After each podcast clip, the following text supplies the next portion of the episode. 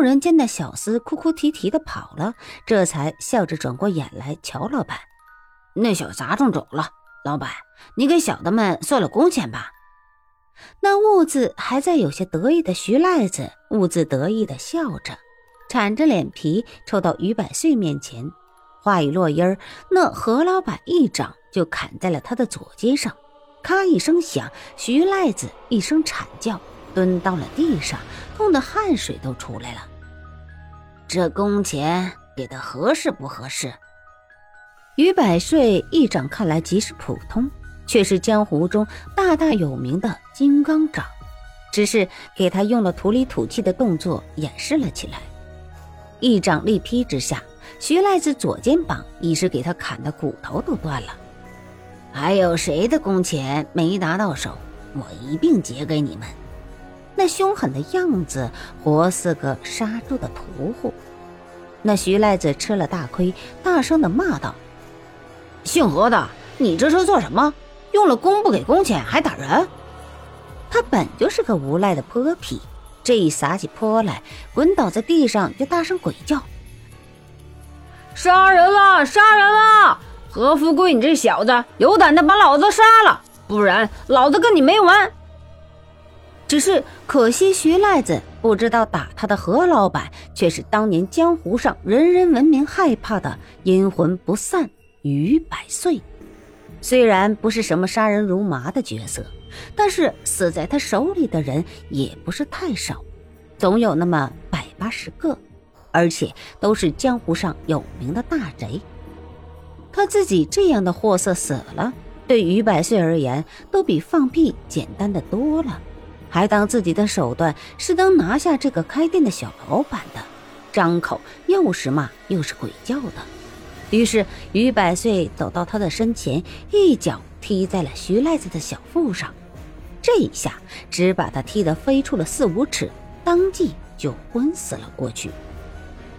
众人脸色发白，没一个人敢开口说话。正要走，却听了于百岁冷冷的道：“把这赖子也拉出去。”于百岁在大门上贴了张红纸：“家有白事，歇业十天。”离了于百岁客栈约半里地，就有一个小小的小村。小村里的人真他妈的都是祖宗十八代没做过一件好事。在初七这天，都他妈的都恶贯满盈，暴殄天降死了。御林军此次行事极是周密，生怕走了风声，都藏在了小村里头。龙胜下令，却把整个村子的人都杀光了。虽说非常时期之下用的非常手段，也总是那些村里百姓倒了十八辈子的霉，连了那些来走亲戚的客人。也是只敲了敲紧闭的门，便给从后面如鬼一般的御林军士兵一把捂住了嘴，一刀勒在脖颈的气管上，这才及时利落的推开门去拿下刀子。门外一丝血迹都没有，也真不愧是皇家亲卫军。皇帝行事虽然狗屁不通，这些兵们却一个个都是精兵里的精兵。初八夜里。刚交子时，龙胜一点名，三千军士一个不少，下令休息一天，明日夜里行事。初九那天天刚黑，龙胜就到了于百岁的客栈。他的官虽比于百岁大，但是于百岁在这里隐伏了十几年，却还能算的是资格极老，所以龙胜对他极是客气。于兄，一切。可都好了吗？于百岁点头。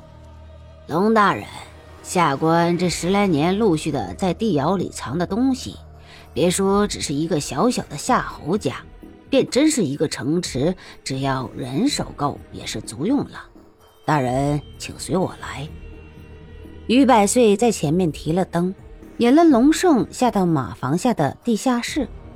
龙胜见了那无数的云梯飞楼、冲车连弩。不由眉开眼笑，好个于兄，当真不愧了“阴魂不散”这个绰号。这十来年果然就有了这样的成就，令弟的大仇今天晚上就可以得报了，恭喜呀！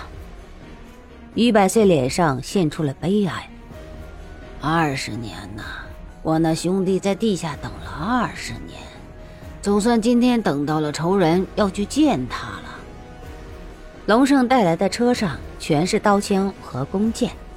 某时三刻，后下的一个副统领来禀报：“包大人，弟兄们都准备好了。”龙胜点点头，叫过一个亲兵：“李平，拿了我的令符去调青州府所有的官兵来。”那李平道：“大人，只怕他们赶不上啊。”龙胜道：“我只是叫他们来扫地，没叫他们来分我们的好处。凭这些地方上的货色，只怕是越帮越忙。